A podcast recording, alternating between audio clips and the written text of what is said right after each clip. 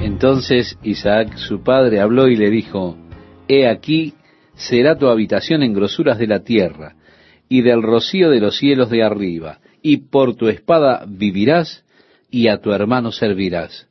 Y sucederá cuando te fortalezcas, que descargarás su yugo de tu cerviz. Y aborreció Esaú a Jacob por la bendición con que su padre le había bendecido, y dijo en su corazón, llegarán los días del luto de mi padre, y yo mataré a mi hermano Jacob. En otras palabras, mi padre pronto morirá y en cuanto esto suceda, yo mataré a mi hermano. Él no querría hacerlo mientras que su padre estuviera vivo, porque su padre podría maldecirlo. Así que él dijo, voy a esperar a que mi padre muera y luego le mataré. Yo quiero que usted note, estimado oyente, la amargura. De esto es lo que advierte el libro de Hebreos, que brotando alguna raíz de amargura, Esaú se volvió una persona amargada por este hecho. Tenía una raíz de amargura que lo corrompía. Ahora, este odio de los descendientes de Esaú por Israel continuó. Esaú se convirtió en el padre de los edomitas, y hubo una gran hostilidad a través de la historia de los edomitas contra los israelitas. Muchas veces el edomita buscó invadir la tierra de Israel. Cuando los israelitas salieron de la esclavitud de Egipto y ellos necesitaban atravesar por la tierra de los edomitas, el rey de Edom se presentó con su ejército y les prohibió que atravesaran sus tierras los edomitas fueron subsecuentemente quedando fuera de escena. El último edomita que conocemos es Herodes, el rey Herodes de Idumea y su familia, y allí terminó la raza de los edomitas. Pero, por supuesto, Dios ha preservado a Israel hasta el día de hoy. Seguimos leyendo y nos dice, y fueron dichas a Rebeca las palabras de Esaú, su hijo mayor, y ella envió y llamó a Jacob, su hijo menor, y le dijo, He aquí Esaú tu hermano se consuela acerca de ti con la idea de matarte. En otras palabras, él está encontrando consuelo en esa idea.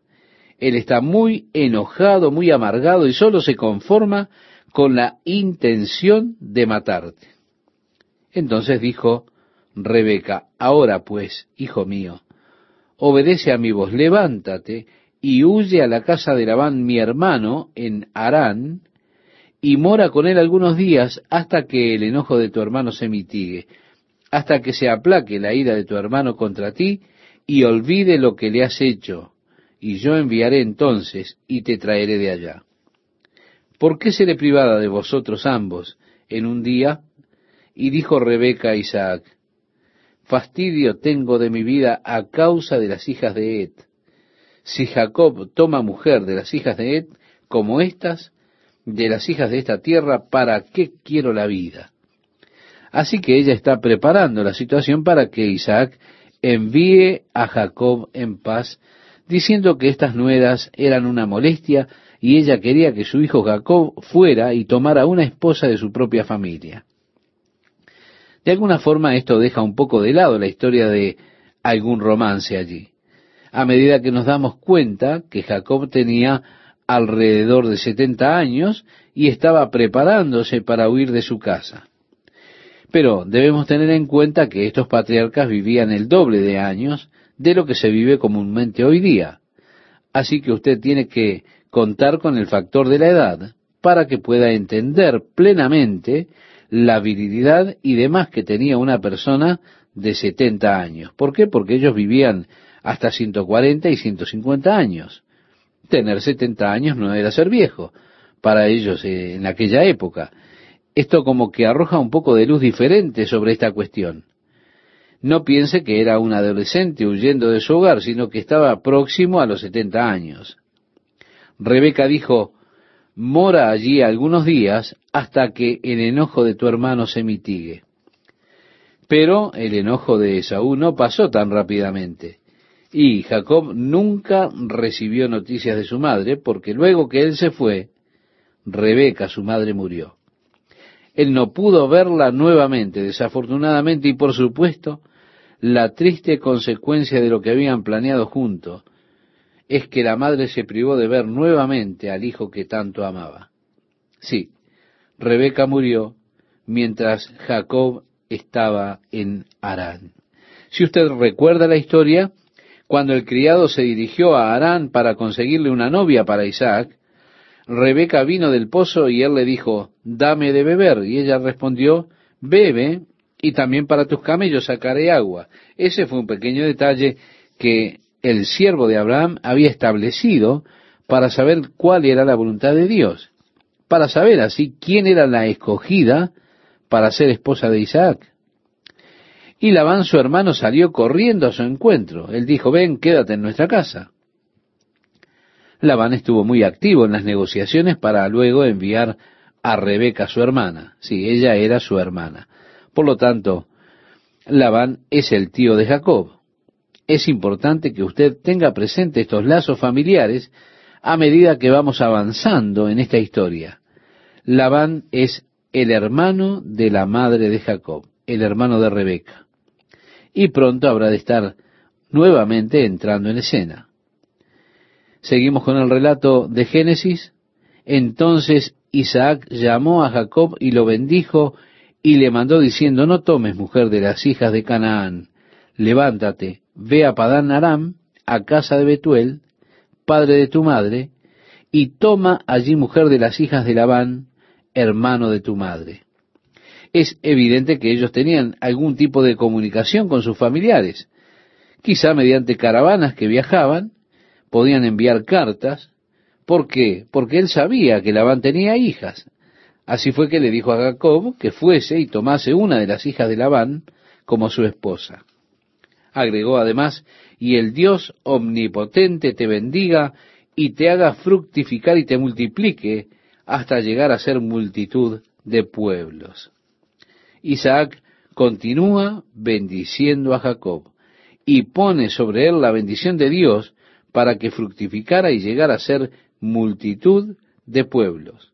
Como dice también a continuación, y te dé la bendición de Abraham y a tu descendencia contigo, para que heredes la tierra en que moras, que Dios dio a Abraham. Yo quiero que usted note que Isaac está agregando una bendición a la bendición anterior. Las bendiciones que Dios le dio a Abraham sobre Jacob y su descendencia para que tuvieran las tierras que Dios le había prometido a Abraham. Así que tenemos aquí una extensión de la primera bendición. Cuando Esaú dijo, no has guardado bendición para mí, Isaac no pudo pensar en nada, pero ahora, cuando viene Jacob ante él, él agrega una bendición, la bendición de Abraham que es puesta sobre Jacob y su descendencia. Así envió Isaac a Jacob, continúa Génesis, el cual fue a Padán Aram, a Labán, hijo de Betuel Arameo, hermano de Rebeca, madre de Jacob y de Esaú. Y vio Esaú cómo Isaac había bendecido a Jacob y le había enviado a Padán Aram para tomar para sí mujer de allí, y que cuando le bendijo, le había mandado diciendo, no tomarás mujer de las hijas de Canaán, y que Jacob había obedecido a su padre y a su madre, y se había ido a Padán Aram.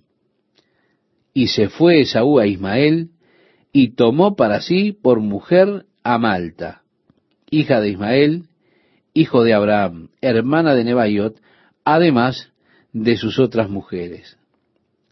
Vemos que dándose cuenta que sus dos esposas no eran del agrado de sus padres, ¿qué hizo Esaú? Él tomó una tercera esposa de los descendientes de Ismael, que eran, por supuesto, descendientes de Abraham a través de Agar, la criada. Salió pues Jacob de Beerseba y fue a Harán, y llegó a un cierto lugar y durmió allí, porque ya el sol se había puesto. Y tomó de las piedras de aquel paraje y puso a su cabecera y se acostó en aquel lugar. Y soñó. Y he aquí una escalera que estaba apoyada en tierra y su extremo tocaba en el cielo. Y he aquí ángeles de Dios que subían y descendían por ella. Y he aquí Jehová estaba en lo alto de ella, el cual dijo, Yo soy Jehová, el Dios de Abraham tu padre, y el Dios de Isaac. La tierra en que estás acostado te la daré a ti y a tu descendencia. Será tu descendencia como el polvo de la tierra, y te extenderás al occidente, al oriente, al norte y al sur, y todas las familias de la tierra serán benditas en ti y en tu simiente. He aquí yo estoy contigo, y te guardaré por donde quiera que fueres, y volveré a traerte a esta tierra, porque no te dejaré hasta que haya hecho lo que te he dicho. Así fue que él tuvo un viaje muy duro yendo hacia Betel desde Beerseba, unos 50 kilómetros aproximadamente. Cansado, se encuentra en este lugar que es desértico, rocoso, sin vegetación. Pero él está cansado, el sol se está poniendo, y así que él fue y juntó unas rocas para usar de almohada para dormir. Allí comienza a soñar. Un sueño que es muy interesante, por cierto. Una escalera que toca la tierra y llega al cielo. Los ángeles de Dios descienden, ascienden, y Dios está en lo alto de ella. Y Dios habla con él y le promete que le dará, en primer lugar, el área en donde se encuentra él recostado. Promete bendecirlo. Promete ir con él. Y promete darle el norte, el este, el sur, el oeste, de la tierra de su descendencia. Así que Dios realmente está repitiendo a Jacob la promesa que ya le había hecho a Abraham. Luego en el versículo 15 leemos, He aquí yo estoy contigo y te guardaré por donde quiera que fueres. Para este entonces, él ya no sabía hacia dónde se estaba dirigiendo, excepto que iba hacia Arán. Pero él realmente no sabía dónde quedaba. Y volveré a traerte a esta tierra, le dijo Dios, porque no te dejaré hasta que haya hecho lo que te he dicho. Tal vez este sueño de Jacob pudo haberse dado por estar allí tendido bajo el cielo estrellado, mirando los cielos y pensando, bueno, Dios está allá arriba en algún lugar. Como muchas veces nosotros hemos pensado mirando al cielo, ¿verdad? y decimos, bueno, Dios habita en el cielo. Pero se da cuenta, si usted piensa en Dios habitando en el cielo, pareciera que a veces Dios está tan lejos de nosotros. Cuando Job miró los cielos y comprendió la inmensidad de Dios y vio que él mismo era nada, dijo, necesito a alguien que esté entre nosotros que ponga su vida sobre ambos. Dios es tan vasto que no lo puedo alcanzar. Yo soy tan pequeño, no lo puedo tocar.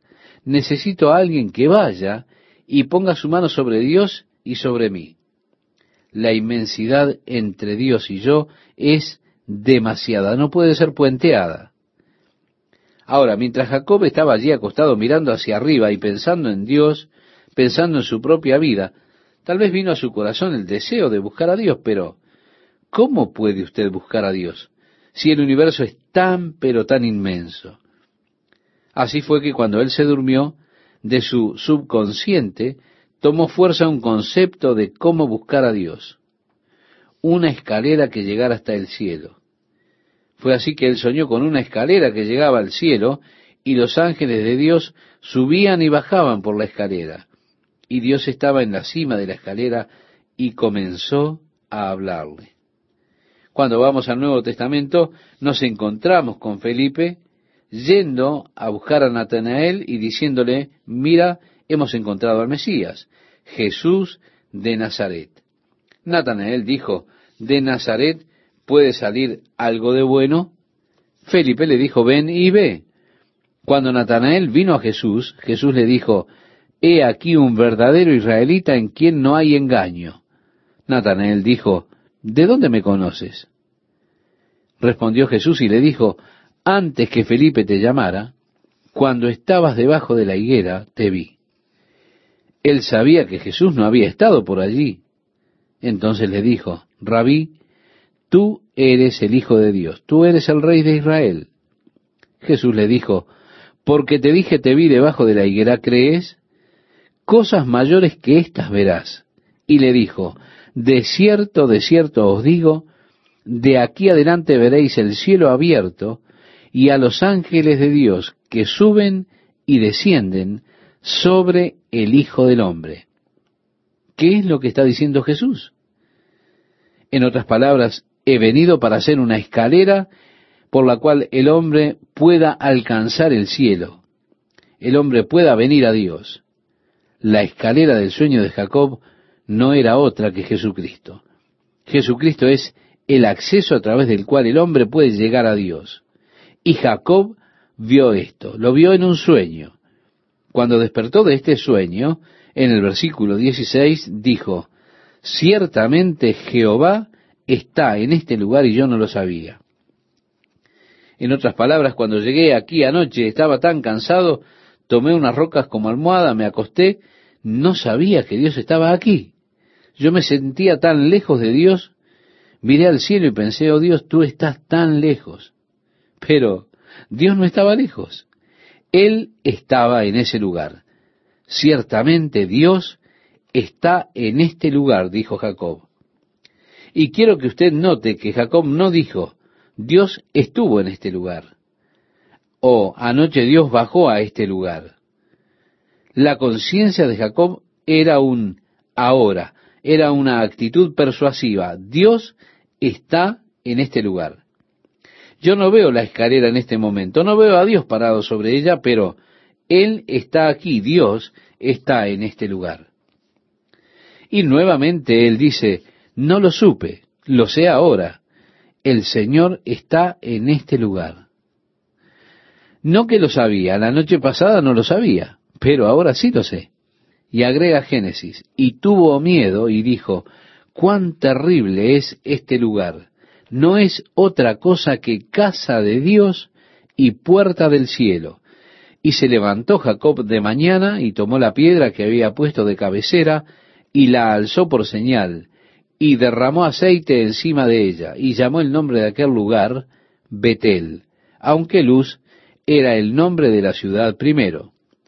Así fue que él hizo el pilar, vertió aceite en él, el lugar estéril, el lugar sin esperanza, la desesperación se volvió un altar para Dios. El lugar donde él tomó conciencia de la presencia de Dios. E hizo Jacob voto diciendo, si fuere Dios conmigo y me guardar en este viaje en que voy, y me diere pan para comer y vestido para vestir, y si volviese en paz a casa de mi padre, Jehová será mi Dios y esta piedra que he puesto por señal será casa de Dios, y de todo lo que me dieres, el diezmo apartaré para ti. Jacob no es que esté realmente negociando con Dios cuando él dice, bueno, si tú haces todo esto por mí, entonces tú serás mi Dios. El sí aquí no está puesto en modo indicativo, sino en el modo subjuntivo. Como en el Nuevo Testamento, recuerda, cuando Satanás viene a Jesús y le dice, si eres el Hijo de Dios.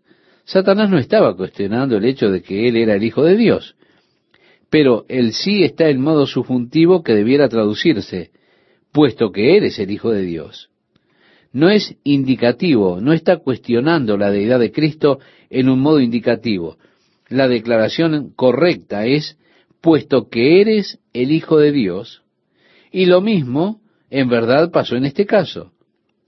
Jacob realmente está diciendo, y puesto que Dios estará conmigo, creyendo en la promesa que Dios le había hecho la noche anterior, cuando Dios le dijo, yo estoy contigo y te guardaré por donde quiera que fueres, y volveré a traerte a esta tierra, entonces él dice, y puesto que Dios habrá de hacer esto por mí, Él será mi Dios.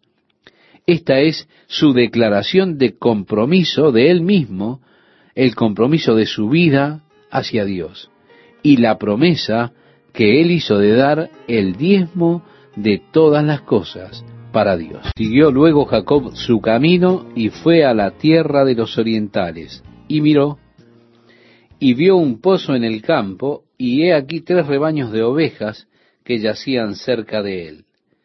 Pero de aquel pozo abrevaban los ganados, y había una gran piedra sobre la boca del pozo. Y juntaban allí todos los rebaños, y revolvían la piedra de la boca del pozo, y abrevaban las ovejas, y volvían la piedra sobre la boca del pozo a su lugar. Y les dijo Jacob, Hermanos míos, ¿de dónde sois? Y ellos respondieron, de Harán somos. Él les dijo, ¿conocéis a Labán, hijo de Nacor? Y ellos dijeron, sí, le conocemos. Él les dijo, está bien. Y ellos dijeron, bien, y he aquí Raquel su hija viene con las ovejas. Así que Dios tenía su mano sobre Jacob, guiándole hasta el lugar de Harán en ese preciso momento. Raquel su prima venía con las ovejas de su padre, y él dijo, es todavía temprano en la tarde, quizá en horas del mediodía. He aquí es aún muy de día, no es tiempo todavía de recoger el ganado. Abrevad las ovejas e id a apacentarlas. Oye, no deberían estar sentados por aquí hasta hora del día, en otras palabras. Vayan y denle agua a sus ovejas y luego llévenlas a las pasturas, porque porque es demasiado temprano como para tenerlas por aquí. Ellos respondieron, no podemos, hasta que se junten todos los rebaños y remuevan la piedra de la boca del pozo para que abrevemos las ovejas. Mientras él aún hablaba con ellos, Raquel vino con el rebaño de su padre porque ella era la pastora. Y sucedió que cuando Jacob vio a Raquel, hija de Labán, hermano de su madre, y las ovejas de Labán, el hermano de su madre, se acercó Jacob y removió la piedra de la boca del pozo y abrevó el rebaño de Labán, hermano de su madre. Jacob me parece que está mostrando allí un poco de su fortaleza. ¿Se da cuenta? Se requería un grupo de personas para mover esa piedra, pero cuando usted tiene un incentivo es asombroso lo que usted puede llegar a hacer. Continúa el relato y nos dice, y Jacob besó a Raquel y alzó su voz y lloró. Ella habrá pensado, ¿quién se cree que es este? Haciendo demostraciones de fuerza, ahora viene, me besa y llora. Y dice así, y Jacob besó a Raquel y alzó su voz y lloró. Y Jacob dijo a Raquel que él era hermano de su padre y que era hijo de Rebeca. Y ella corrió y dio las nuevas a su padre. Así que oyó Labán las nuevas de Jacob, hijo de su hermana, corrió a recibirlo y lo abrazó, lo besó y lo trajo a su casa. Y él contó a Labán todas estas cosas. Y Labán le dijo, ciertamente hueso mío y carne mía eres. Y estuvo con él durante un mes.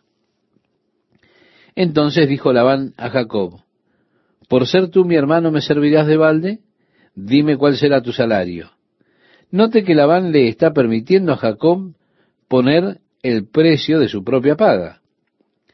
Y Labán tenía dos hijas, el nombre de la mayor era Lea y el nombre de la menor Raquel y los ojos de Lea eran delicados. Bueno, algunos creen que ella tenía ojos azules. Sus ojos en sí no eran los ojos color marrón oscuro profundo, los cuales se consideraban ojos más fuertes.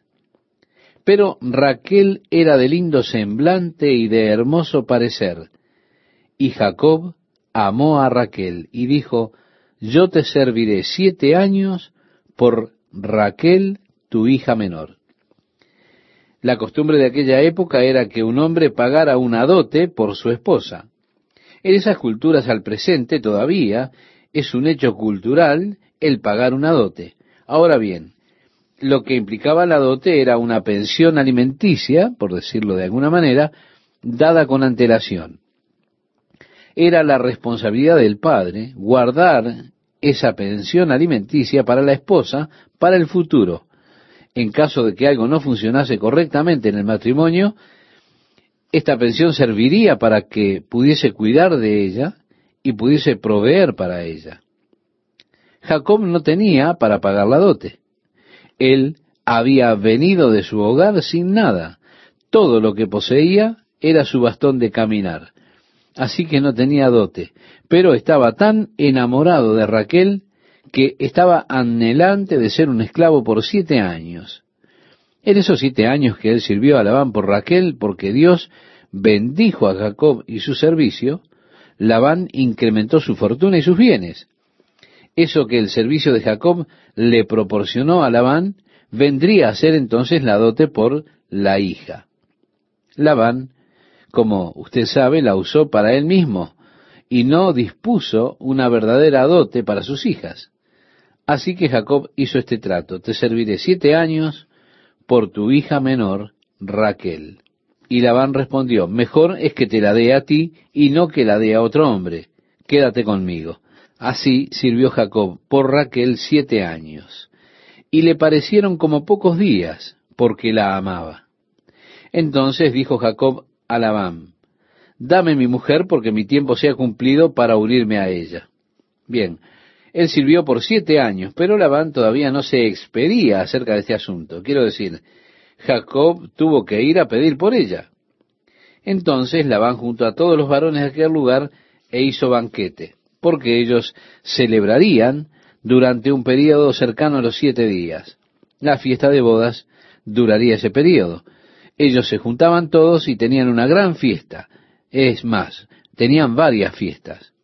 Y sucedió que a la noche tomó a Lea su hija y se la trajo, y él se llegó a ella y dio Labán su sierva Silpa a su hija Lea por criada. Venida la mañana, he aquí que era Lea. Y Jacob dijo a Labán, ¿qué es esto que me has hecho? ¿No te he servido por Raquel?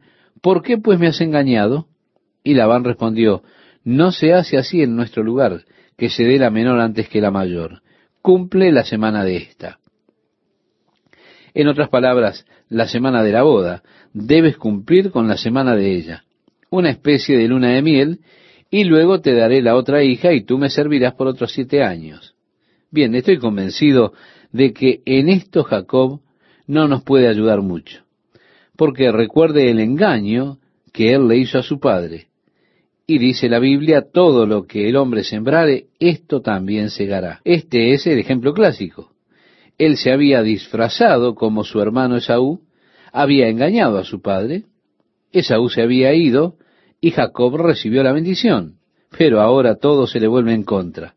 Su suegro hizo mucho de lo que él mismo había hecho un tiempo antes. Él sirvió por siete años, juntó para la dote y luego este hombre le cambió las hijas. Quedan muchas preguntas sin contestar, ¿verdad? Uno se pregunta, ¿dónde está Raquel? Me pregunto si ellos la tuvieron que tomar por la fuerza. ¿Y cuál fue la actitud mental de Lea?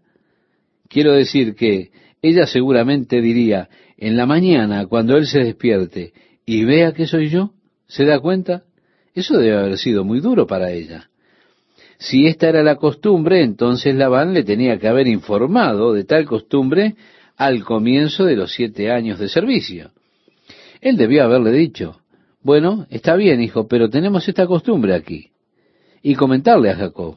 Pero Labán pensaba sacar de Jacob lo que más pudiese. Bien, Jacobo es muy comprensivo con eso de servir otros siete años por Raquel y que Lea no se sintiese menoscabada a los ojos de él. En otras palabras, si él tuviese que hacer un trato por Lea, desde el principio seguramente no hubiera trabajado siete años por ella. ¿Por qué? Porque no estaba interesado en ella. Pero Jacob consintió trabajar por otros siete años más. Y no hay mucho más acerca de Jacob.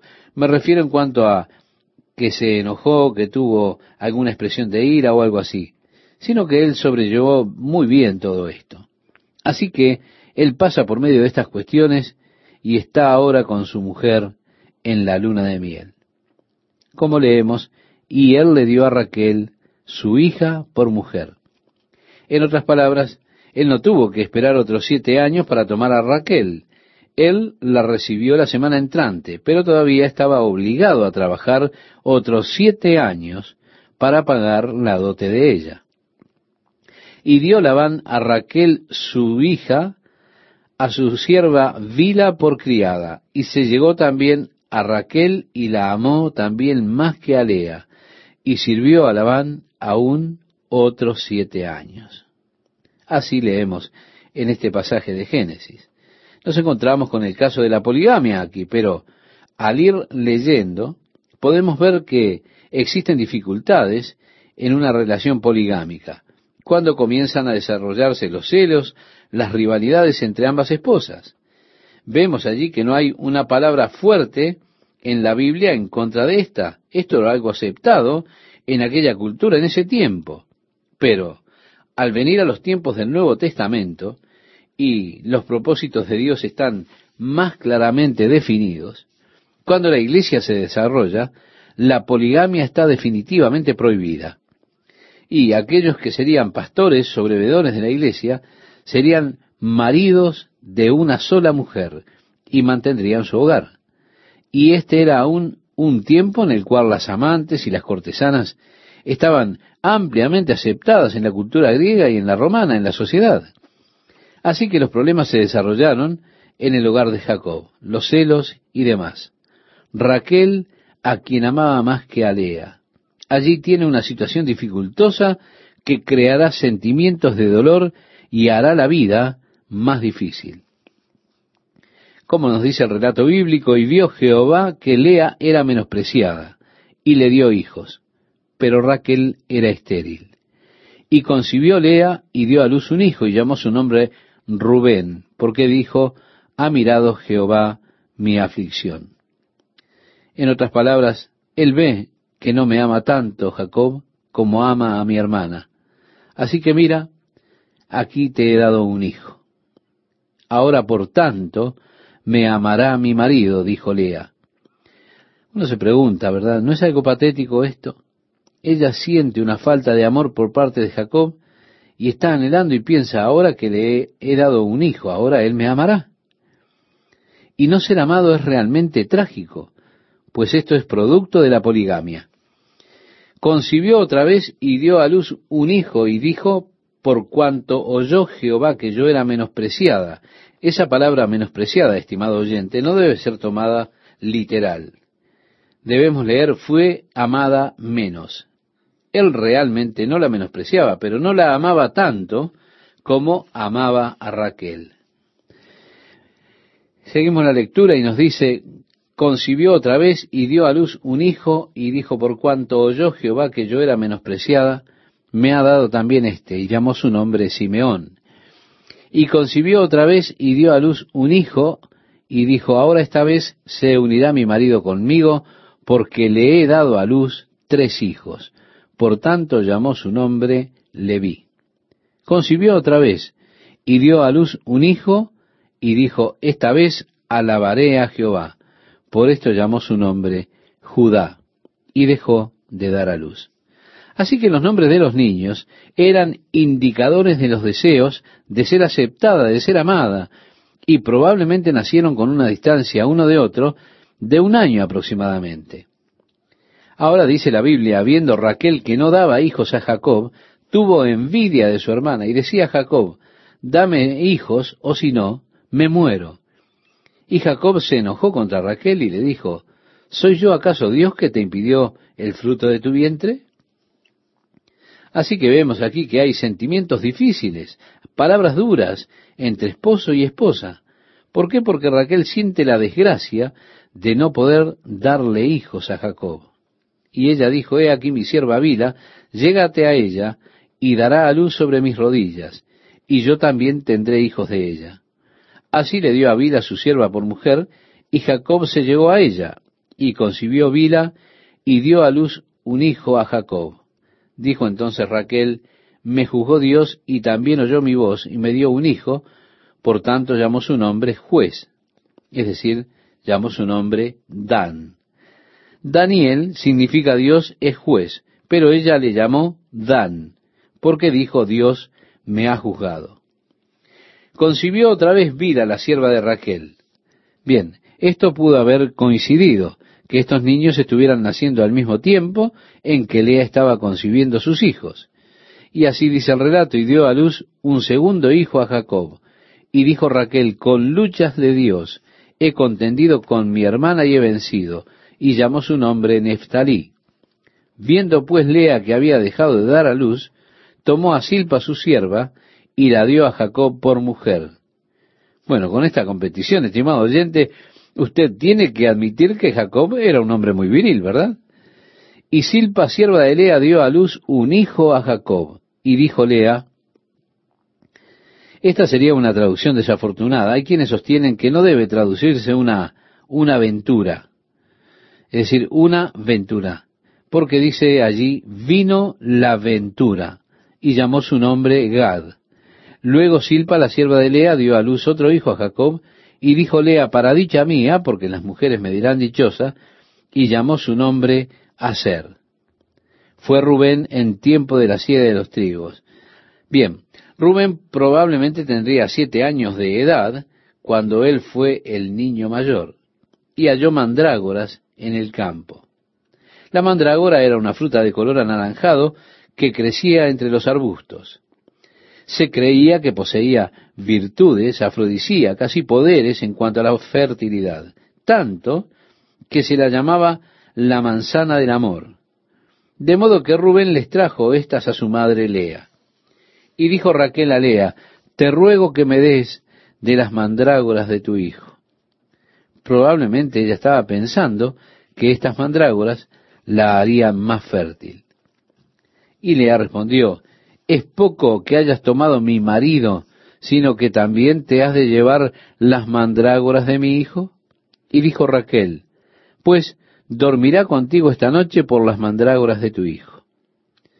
Cuando pues Jacob volvía del campo a la tarde, salió Lea a él y le dijo, Llégate a mí, porque a la verdad te he alquilado por las mandrágoras de mi hijo. Nuevamente usted puede ver los problemas que surgen de la poligamia. Ahora, yo no veo que Jacob se queje. ¿eh? Imagino que esto era algo saludable para su ego, tenerlas a ambas peleando por él y dice allí la Biblia, y durmió con ella aquella noche, y oyó Dios a Lea y concibió, y dio a luz el quinto hijo a Jacob. Y dijo Lea, Dios me ha dado mi recompensa, por cuanto di mi sierva a mi marido, por eso llamó su nombre Isaacar. Después concibió Lea otra vez, y dio a luz el sexto hijo a Jacob.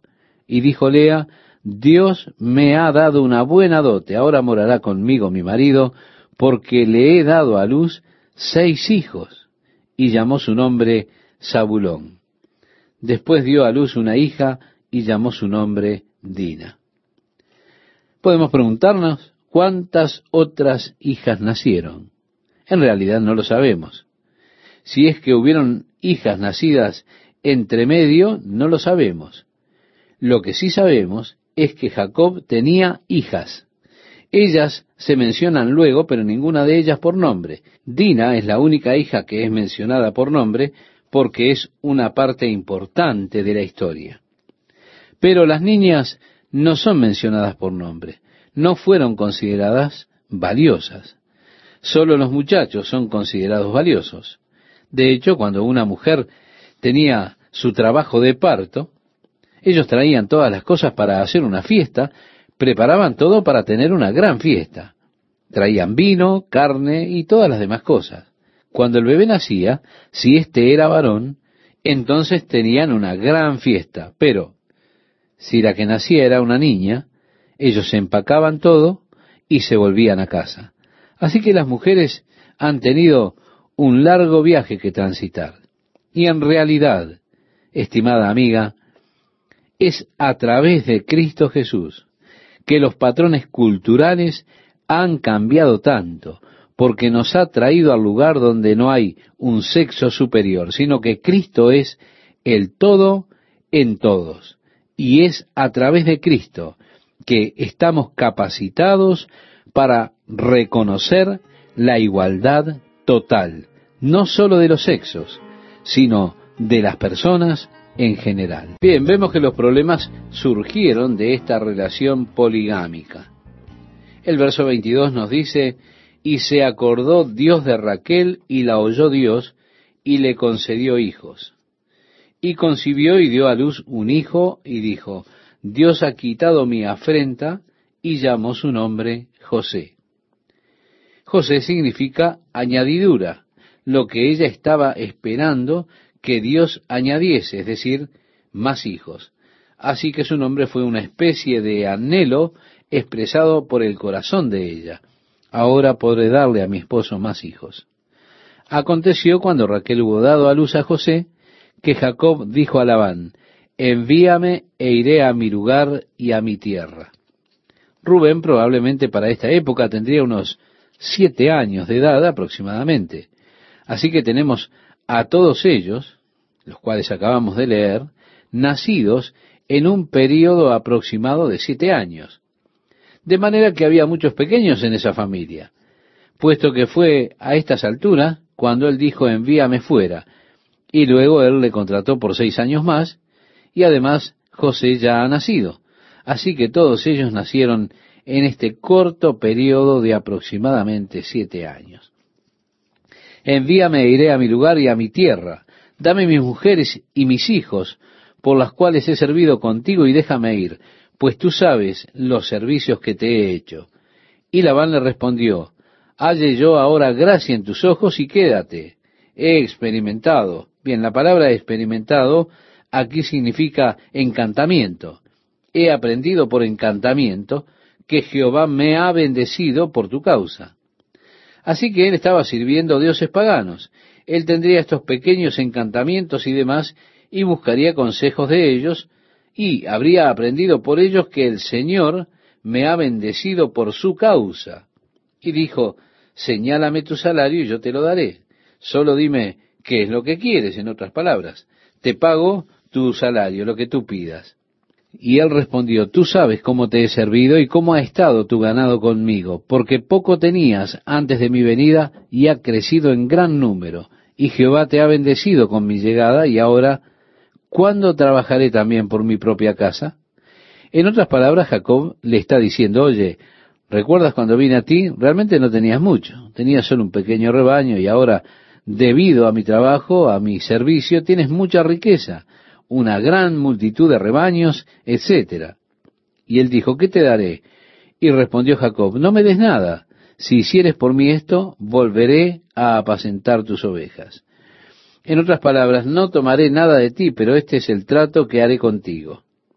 Yo pasaré hoy por todo tu rebaño, poniendo aparte todas las ovejas manchadas y salpicadas de color, y todas las ovejas de color oscuro, y las manchadas y salpicadas de color entre las cabras, y esto será mi salario. Así responderá por mí mi honradez mañana, cuando vengas a reconocer mi salario. Toda la que no fuere pintada ni manchada en las cabras, y de color oscuro entre mis ovejas, se me ha de tener como de hurto. Dijo entonces Labán, mira, sea como tú dices. Y Labán apartó aquel día los machos cabríos manchados y rayados, y todas las cabras manchadas y salpicadas de color, y toda aquella que tenía en sí algo de blanco, y todas las de color oscuro entre las ovejas, y las puso en mano de sus hijos, y puso tres días de camino entre sí y Jacob, y Jacob apacentaba las otras ovejas de Labán. Ahora Jacob dijo, todos los que estén veteados serán mi paga, mientras que aquellos que sean uniformes serán tuyos. Labán había dicho muy bien, buen trato. De inmediato salió y envió a sus hijos afuera poniéndoles en el rebaño y llevando éste a tres días de camino de manera que no se mezclasen con los de color uniforme. Él sacó a todos los veteados o con manchas por completo para fuera de la escena, así que Jacob se quedó con los de colores uniformes. Jacob entonces dijo, esta es la forma en que quiero que se haga esto, de modo que mi justicia hable por mí. En otras palabras, Dios será el que me ha de bendecir ahora. Él tenía la promesa de Dios que le había dicho, ve y te bendeciré. Él tenía la promesa de la bendición de Dios, de modo que estaba confiado en que Dios tendría cuidado de todo este asunto, pero también él tenía un poco de conocimiento acerca de las prácticas de crianza. Por eso él dijo, así que mi justicia hablará por mí cuando llegue el momento. En otros términos, él encomendó esto al Señor, que Dios ha de probar que he sido justo. Y Labán dijo, muy bien, sea hecho así. Tomó el rebaño y lo separó de él a distancia de tres días. Continúa el relato bíblico diciéndonos, tomó luego Jacob varas verdes de álamo, de avellano y de castaño, y descortezó en ellas mondaduras blancas, descubriendo así lo blanco de las varas, y puso las varas que había mondado delante del ganado, en los canales de los abrevaderos del agua, donde venían a beber las ovejas, las cuales procreaban cuando venían a beber. Así concebían las ovejas delante de las varas, y parían borregos listados, pintados y salpicados de diversos colores. Y apartaba Jacob los corderos, y ponía con su propio rebaño los listados, y todo lo que era oscuro del hato de Labán. Y ponía su hato aparte, y no lo ponía con las ovejas de Labán. Y sucedía que cuantas veces se hallaban en celo las ovejas más fuertes, Jacob ponía las varas delante de las ovejas en los abrevaderos, para que concibiesen a la vista de las varas. Pero cuando venían las ovejas más débiles, no las ponía. Así eran las más débiles para Labán y las más fuertes para Jacob. Y se enriqueció el varón muchísimo, y tuvo muchas ovejas, y siervas y siervos, y camellos y asnos. Yo quiero que note, estimado oyente, la palabra hebrea concibió, en realidad significa calentar, y sabemos que al colocar listones enfrente de ellas, esto les causó un deseo de concebir. Así que fue esto lo que posiblemente estaba haciendo, más que hacerles alguna especie de marca prenatal. Él simplemente, sabiendo las estructuras genéticas y los genes recesivos combinados con los dominantes, pueden darse los manchados. Él fue astuto, él sabía lo que estaba haciendo, no cabe duda de ello. Las más fuertes las puso para estas cuestiones y las hizo concebir así, mientras que las más débiles fueron para Labán. De cualquier modo, se quedó con la mejor parte del trato. Y oía Jacob las palabras de los hijos de Labán que decían, Jacob ha tomado todo lo que era de nuestro padre, y de lo que era de nuestro padre ha adquirido toda esta riqueza. En otras palabras, están diciendo, oye, estas en verdad pertenecen a nuestro padre. Jacob las robó. De ningún modo, Jacob había hecho un trato. Su padre hizo el trato, pero ahora los hermanos están celosos porque Jacob tiene un gran rebaño. Son tan fuertes y saludables que les causan celos a ellos. Miraba también Jacob el semblante de Labán y veía que no era para con él como había sido antes. Ya sabe, la situación ahora había cambiado. Ya no era más un viejo compañero. La actitud de su suegro había cambiado. También Jehová dijo a Jacob, vuélvete a la tierra de tus padres y a tu parentela, y yo estaré contigo. Ahora Jacob escucha al Señor. Él ve que la actitud está cambiando y Dios le habla a su corazón y le dice que regrese. Envió pues Jacob y llamó a Raquel y a Lea al campo donde estaban sus ovejas. Ahora, en lugar de hablar en la carpa donde podrían ser escuchados, decidió llamarlas afuera del campo para hablar con ellas en privado. ¿Qué les dijo? El relato nos dice allí, les dijo, veo que el semblante de vuestro padre no es para conmigo como era antes, mas el Dios de mi Padre ha estado conmigo. Vosotras sabéis que con todas mis fuerzas he servido a vuestro Padre. Y vuestro Padre me ha engañado y me ha cambiado el salario diez veces. Pero Dios no le ha permitido que me hiciese mal. Si él decía así, los pintados serán tu salario, entonces todas las ovejas parían pintados. Y si decía así, los listados serán tu salario, entonces todas las ovejas parían listados. Así quitó Dios el ganado de vuestro padre y me lo dio a mí. Y sucedió que al tiempo que las ovejas estaban en celo, alcé yo mis ojos y vi en sueño, y he aquí los machos que cubrían a las hembras eran listados, pintados y abigarrados. En otras palabras, Dios le mostró realmente en un sueño cómo y cuándo hacer que ellas concibiesen. Y me dijo el ángel de Dios en sueño, Jacob. Y yo dije, aquí. Y él dijo, alza ahora tus ojos y verás que todos los machos que cubren a las hembras son listados, pintados y abigarrados, porque yo he visto todo lo que Labán te ha hecho. Yo soy el Dios de Betel, donde tú ungiste la piedra y donde me hiciste un voto. Levántate ahora y sal de esta tierra y vuélvete a la tierra de tu nacimiento. Qué interesante es que Dios le anunció a él, soy el Dios de Betel regresa al lugar donde está tu familia. Soy el Dios que te encontró en Betel. Respondieron Raquel y Lea y le dijeron, ¿tenemos acaso parte o heredad en la casa de nuestro padre? En otras palabras, ellas están diciendo, nuestro padre fue demasiado lejos y utilizó nuestra dote, no nos ha dado nada, no tenemos nada aquí. ¿No nos tiene ya como por extrañas, pues que nos vendió y aún se ha comido del todo nuestro precio? Sí, Labán gastó la dote, él las vendió y se gastó la dote. Somos como extrañas para él. Continúa el relato y nos dice, porque toda la riqueza que Dios ha quitado a nuestro Padre, nuestra es y de nuestros hijos. Ahora pues, haz todo lo que Dios te ha dicho. Entonces se levantó Jacob y subió sus hijos y sus mujeres sobre los camellos y puso en camino todo su ganado y todo cuanto había adquirido, el ganado de su ganancia que había obtenido en Padán Aram, para volverse a Isaac su padre en la tierra de Canaán. Pero Labán había ido a trasquilar sus ovejas, y Raquel hurtó los ídolos de su padre, los pequeños ídolos que ellos usaban. Y Jacob engañó a Labán arameo, no haciéndole saber que se iba. Huyó, pues, con todo lo que tenía y se levantó y pasó el Éufrates y se dirigió al monte de Galaad. Ahora bien, el monte de Galaad está a unos 483 kilómetros, pero, por supuesto, viajando con muchos animales, la familia y demás, fue un viaje muy lento. Lo más que podría recorrer serían 20 o 30 kilómetros por día. Él comenzó bien. De hecho, su suegro estaba afuera esquilando las ovejas. Pero dice Génesis, y al tercer día fue dicho a Labán que Jacob había huido. Entonces Labán tomó a sus parientes consigo y fue tras Jacob camino de siete días y le alcanzó en el monte de Galaad. Y vino Dios a Labán arameo en sueños aquella noche y le dijo, guárdate que no hables a Jacob descomedidamente. Alcanzó pues Labán a Jacob, y éste había fijado su tienda en el monte. Y Labán acampó con sus parientes en el monte de Galaad. Y dijo Labán a Jacob, ¿qué has hecho que me engañaste y has traído a mis hijas como prisioneras de guerra? ¿Por qué te escondiste para huir y me engañaste? ¿No me lo hiciste saber para que yo te despidiera con alegría y con cantares, con tamborín y arpa? Pues ni aún me dejaste besar a mis hijos y mis hijas.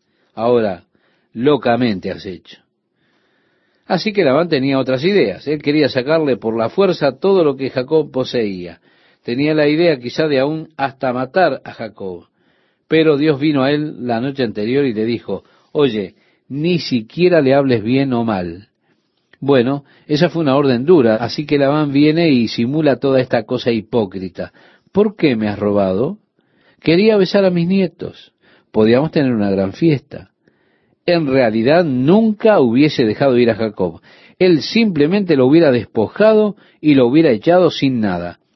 Pero como Dios le puso en aprietos y no lo dejó hacer nada, simplemente, se da cuenta, actuó como si estuviera ofendido y le dijo, poder hay en mi mano para haceros mal, mas el Dios de tu padre me habló anoche diciendo, guárdate que no hables a Jacob descomedidamente.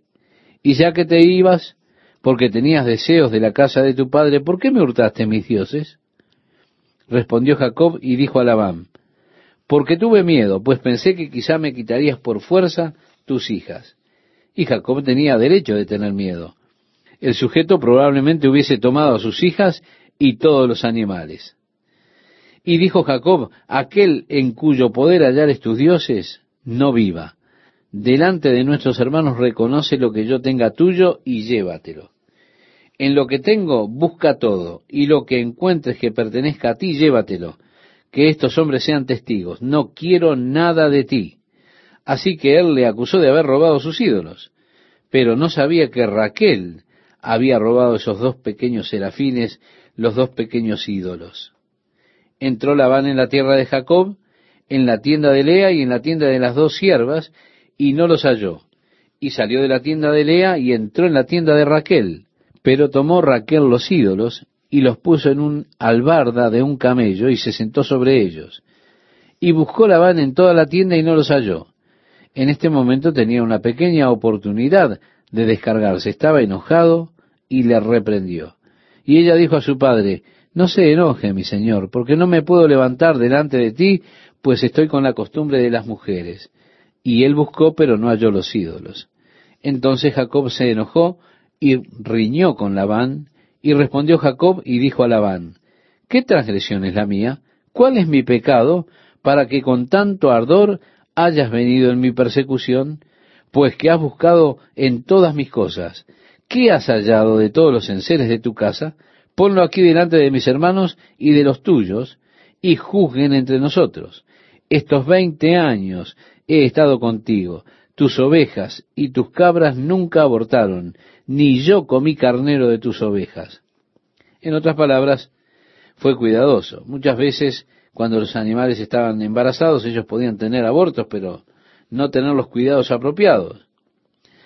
Pero él las había cuidado de modo tan diligente, no hubieron aborto de los animales mientras él estaba sirviéndole. No solo eso, era el derecho de los pastores comer, es decir, matar un cordero y comerlo ocasionalmente, pero Jacob nunca había matado un solo animal para su propio alimento. Así que él le está diciendo cuán honesta y diligentemente había servido a su suegro por periodo de veinte años. Nunca te traje lo arrebatado por las fieras. Yo pagaba el daño, dijo Jacob. Ahora bien, si un pastor estaba velando por un rebaño y una fiera atacaba a alguna presa, él traería los restos al propietario para dárselos, y así probaría que él ahuyentó al animal y capturó la presa, de modo que no tenía que pagar por ella. El dueño sufría la pérdida, pero él dijo, yo no traje ningún cadáver para ti, yo pagaba el daño, lo hurtado así de día como de noche, a mí me lo cobrabas. Labán le culpó por todo. De día me consumía el calor y de noche la helada, dijo Jacob.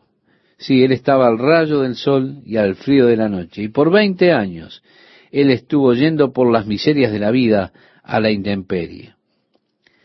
Seguimos la lectura, estimado oyente, y nos dice, y el sueño huía de mis ojos. Así he estado veinte años en tu casa. Catorce años te serví por tus dos hijas, y seis años por tu ganado, y has cambiado mi salario diez veces. Si el Dios de mi padre, Dios de Abraham, y el temor de Isaac, no estuviera conmigo, de cierto me enviarías ahora con las manos vacías. Pero Dios vio mi aflicción y el trabajo de mis manos y te reprendió anoche.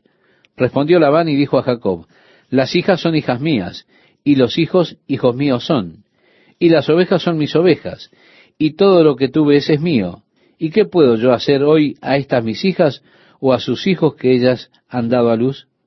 Ven pues ahora y hagamos pacto tú y yo, y sea por testimonio entre nosotros dos. Entonces Jacob tomó una piedra y la levantó por señal, y dijo Jacob a sus hermanos, recoged piedras, y tomaron piedras e hicieron un majano, y comieron allí sobre aquel majano, y lo llamó Labán Jegar Sahaduta, y lo llamó Jacob Galaad. Él lo llamó por el nombre hebreo, mientras que Labán por el nombre arameo, y había una gran cantidad de testigos. Porque Labán dijo, este majano es testigo hoy entre nosotros dos. Por eso fue llamado su nombre Galaad, y Mispa, por cuanto dijo, atalaye Jehová entre tú y yo, cuando nos apartemos el uno del otro. Si afligieres a mis hijas, o si tomares otras mujeres además de mis hijas, nadie está con nosotros. Mira, Dios es testigo entre nosotros dos. Dijo más Labán a Jacob, he aquí este majano, y he aquí esta señal que he erigido entre tú y yo. Testigo sea este majano, y testigo sea esta señal, que ni yo pasaré de este majano contra ti, ni tú pasarás de este majano, ni de esta señal contra mí, para mal. En otras palabras, no vendrás por mi camino, y yo no iré por el tuyo. Esto es la separación definitiva. El Dios de Abraham y el Dios de Nacor juzgue entre nosotros, el Dios de sus padres. Y Jacob juró por aquel a quien temía Isaac su padre. Entonces Jacob inmoló víctimas en el monte y llamó a sus hermanos a comer pan, y comieron pan, y durmieron aquella noche en el monte. Y se levantó Labán de mañana, y besó sus hijos y sus hijas, y los bendijo, y regresó y se volvió a su lugar.